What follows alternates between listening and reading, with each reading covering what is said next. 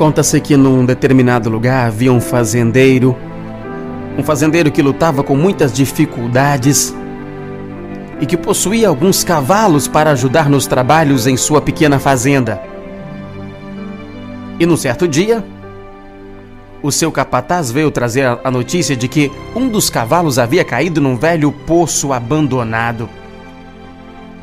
O poço era muito profundo e seria extremamente difícil retirar o cavalo de lá.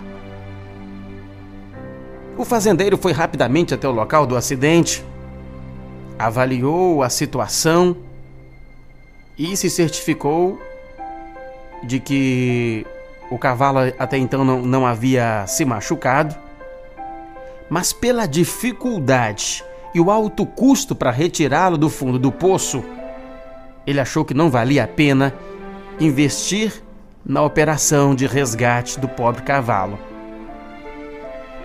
E o fazendeiro então teve que tomar a difícil decisão. Ele determinou ao capataz que sacrificasse o animal, jogando terra no poço até enterrá-lo ali mesmo. E assim foi feito. Os empregados, comandados pelo capataz, começaram a lançar terra para dentro do buraco de forma a cobrir o cavalo. Mas, à medida em que a terra caía em seu dorso, o animal a sacudia e ela ia se acumulando no fundo do poço. Depois de um certo tempo, em que a terra era jogada constantemente sobre o cavalo, ele ia sacudindo a terra. Isso foi possibilitando que o cavalo fosse subindo então automaticamente sobre a terra que se acumulava sobre o fundo do poço. E logo então os homens perceberam que o cavalo não se deixava soterrar, mas ao contrário, ele ia subindo à medida em que a terra enchia o poço, até que finalmente ele conseguiu sair.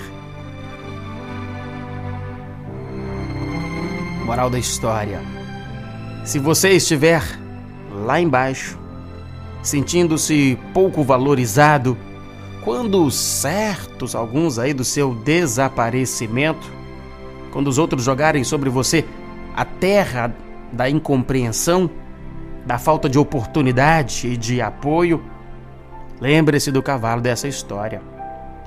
Não aceite a terra que jogarem sobre você, sacuda, suba sobre ela. E quanto mais terra jogarem, mais você irá subir. Top Gospel.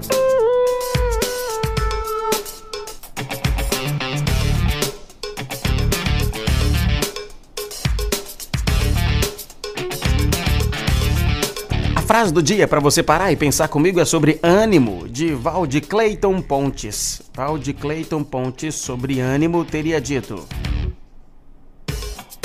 Não baixe a cabeça, erga Lute, não desista, pois nunca vi um vencedor desanimar diante das adversidades. Top Gospel.